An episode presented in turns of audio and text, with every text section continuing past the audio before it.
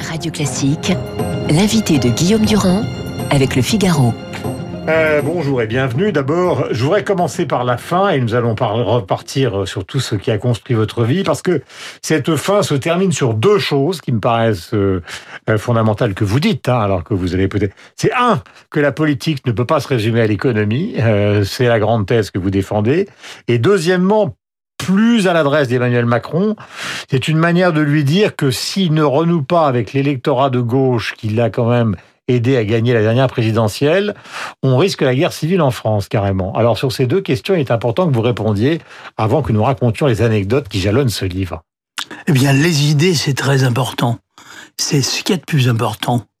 Euh, pour avoir connu Reagan et Thatcher avant, euh, la prise du pouvoir ou, au moment où il venait de prendre le pouvoir, je peux dire que les idées néolibérales l'ont emporté dans les 40 dernières années parce qu'elles étaient portées par des gens qui, d'une certaine manière, y croyaient. Je revois Thatcher brandissant le livre de Hayek. Mon programme, c'est celui-là. C'est un livre qui s'appelle En route vers la servitude. de l'école de Chicago qui a d'ailleurs influencé une grande partie même des gens de gauche. Voilà, c'est le néolibéralisme auquel l'Europe s'est ralliée avec l'acte unique, hmm. préparé par Jacques Delors en 1986, hmm. mais préparé surtout par un ami de Madame Thatcher, Lord Cockfield. Hmm. Donc, comment s'est fait ce grand retournement et à quoi nous conduit-il aujourd'hui hmm. Un constat d'échec massif. Hmm. Mais comment... ça, c'est du chevènement pur sucre, parce que Delors, vous avez travaillé avec lui. Vous D'ailleurs, vous donnez une, une, une, définition de François Mitterrand que j'adore. Euh, dans le livre que vous attribuez à Jacques Delors, il, il, il, dit ça, il dit qu'est-ce que c'est que François Mitterrand? C'est une vieille commode avec de multiples tiroirs, euh, tiroirs avec secrets. Plus de 100 tiroirs secrets. extraordinaire comme définition. Oui, c'est une définition amusante. Je montre surtout le grand stratège et le grand tacticien mmh. qu'a été François Mitterrand dans la conquête et la conservation du pouvoir. Mmh. Hein, on peut dire qu'il aura mis le Parti socialiste en orbite gouvernementale mmh. pour près de 40 ans. Peu d'hommes peuvent dire cela euh, dans l'histoire. Mais c'est pour ça que j'en reviens à la deuxième question que vous posez très sérieusement à la fin du livre. Vous dites l'état de la gauche aujourd'hui est déplorable. Euh, et pourtant elle est dans tous les esprits. Elle ne va pas se reconstituer lors de la prochaine présidentielle.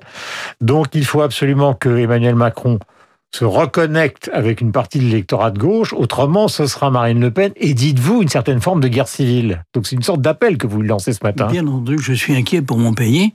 Alors, je, pense que Emmanuel Macron a une tâche redoutable. Euh, le défi sanitaire, les plans sociaux, euh, le risque de déclassement de la France et surtout l'état d'esprit de l'opinion, car Emmanuel Macron a donné un grand coup de balai, il a fait turbuler le système, hmm. mais il a contre lui et la droite et la gauche. Hmm. Ça fait quand même beaucoup de monde. Donc il y a peu de gens qui lui font crédit. Hmm. Moi, je n'ai pas voté pour lui au premier tour, mais en même temps, j'ai voté pour lui au deuxième tour. Mais en même temps, je suis conscient de l'immense difficulté de sa tâche. Et si je lui conseille de parler au peuple, de, faire en sorte Qu'est-ce que, vous faites ce matin? Il ne s'adresse pas que euh, aux élites ou aux gens euh, qui ont réussi dans la vie, mais il faut qu'il s'adresse aussi à tous ceux qui font tourner la société. Si je le fais, c'est que je pense qu'il y a aussi assez de bon sens dans le peuple français euh, pour ne pas en rajouter sur le plan des difficultés qui sont les nôtres, dans la critique systématique, mhm. presque viscérale, que je ne peux pas partager. Vous n'êtes pas, du côté, vous n'êtes pas du côté des Gilets jaunes, vous n'êtes pas du côté de ceux qui ont manifesté contre les retraites, vous n'êtes pas du côté... Non, mais je comprends tout ça, je comprends ces inquiétudes. Mhm. Mais en même temps, il faut bien euh, assumer le destin du pays.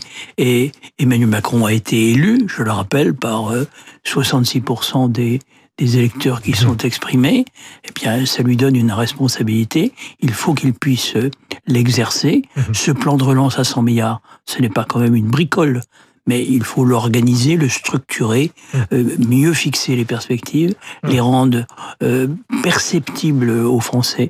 Et c'est ça que j'attends aujourd'hui. Euh, du président de la République, dont vous dites qu'il a des qualités personnelles, mais que vous n'êtes pas d'accord politiquement. Je me demandais, avant qu'on plonge dans le lit, puisqu'on plonge dans le lit, puisque vous parlez de ça, mais alors, il n'y a pas de Mélenchon dans votre cœur, il n'y a pas de, de, de Anne Hidalgo dans votre cœur, il n'y a pas d'écologiste. Ça, j'allais dire presque on s'en doutait, parce que, étant donné votre goût pour la science, vous ne pouvez pas forcément les rejoindre, mais il n'y a pas de personnalité de gauche qui, que vous considériez comme capable de relever le pays.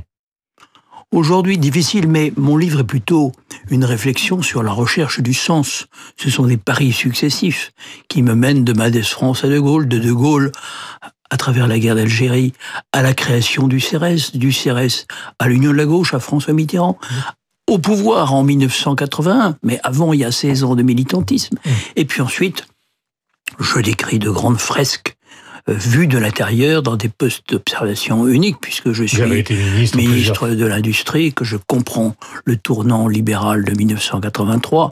Je suis ministre de l'Éducation nationale après le naufrage scolaire.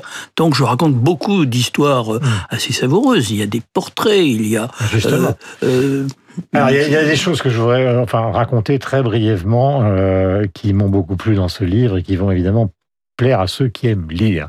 En 1960, François Mitterrand sort de l'affaire de l'Observatoire, il est sénateur, il se demande, on a l'impression qu'il est au bord du suicide, à un ami de le promener dans une forêt du côté de Cône-sur-Loire, et voilà qui disparaît seul dans la forêt. Hein, je, raconte à votre place pour vous montrer que j'ai aimé ce livre.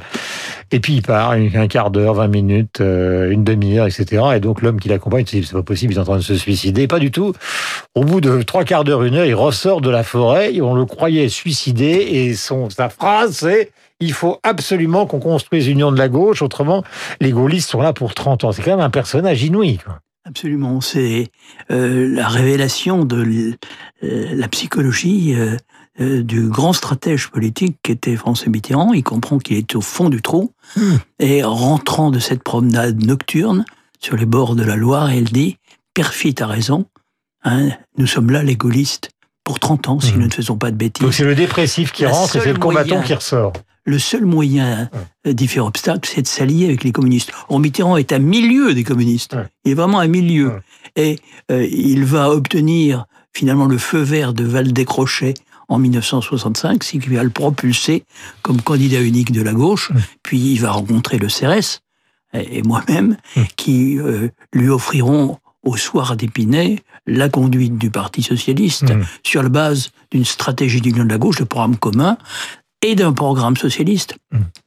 dont il me confie la rédaction Changer la vie. Mmh. Donc, je...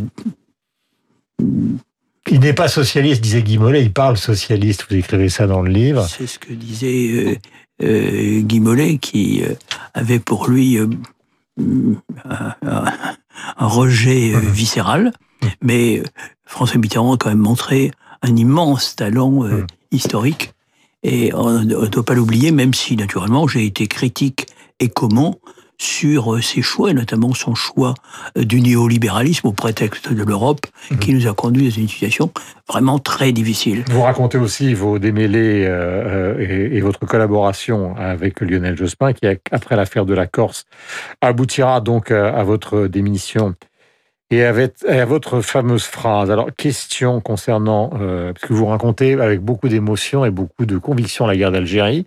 Est-ce que vous pensez, comme Emmanuel Macron, que ce qui s'est passé en Algérie est un crime contre l'humanité? Oui, ce qui s'est passé en Algérie euh, commence en 1830. Ça a sans doute été une erreur pour le maréchal de Bourmont de poser le pied ou de faire poser le pied de ses soldats sur la plage de Sidi Ferruche. Parce que naturellement, les Algériens, c'est un, peuple musulman. Hein, je n'emploie pas cette expression. Je ne suis pas dans la repentance. Je suis dans la conscience. Je l'ai toujours dit à mes amis algériens. Il faut avoir conscience de ce qui nous est arrivé. Je pense que, voilà, nous en sommes maintenant sortis. L'Algérie est indépendante depuis plus de 50 ans.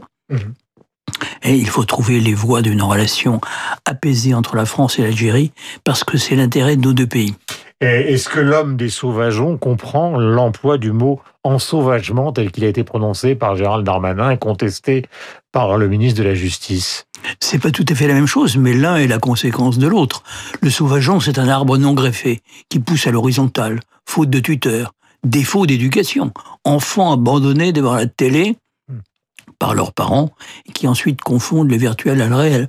Alors, Bien sûr, ça se traduit aujourd'hui par la multiplication d'actes barbares. Que vous condamnez d'ailleurs dans le livre. Hein. Vous, dites, vous dites clairement dans le livre, et vous les condamnez, les actes d'incivilité qui se multiplient dans le pays. Oui, et notamment le manque de respect vis-à-vis de tout détenteur de l'autorité, policiers, gendarmes, sapeurs-pompiers et même soignants, euh, ce refus du service public, ce refus de la règle collective.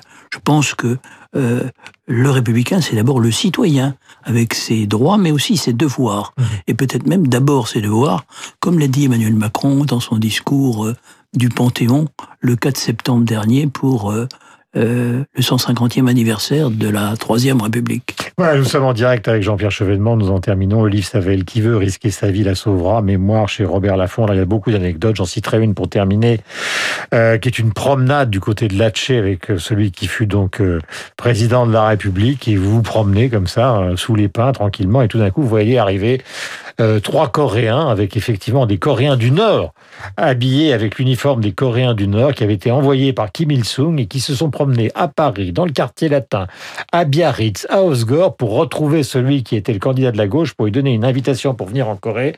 Je veux dire que la scène est à hurler de rire de voir ces trois Coréens qui se trouvent et qui vous rencontrent tout d'un coup, non pas par hasard, mais après une odyssée qui est absolument incroyable. Et François Mitterrand ira en Corée du Nord à la suite d'un voyage en Chine. Merci Jean-Pierre Chevènement. Ce livre va certainement passionner les gens. Il est 8h28. Nous avons rendez-vous avec Laurence Saïm, avec David Abiquière pour la revue de presse et nous serons tout à l'heure avec Louis Alter et Cécile Cornudet. Bonne journée à vous et merci.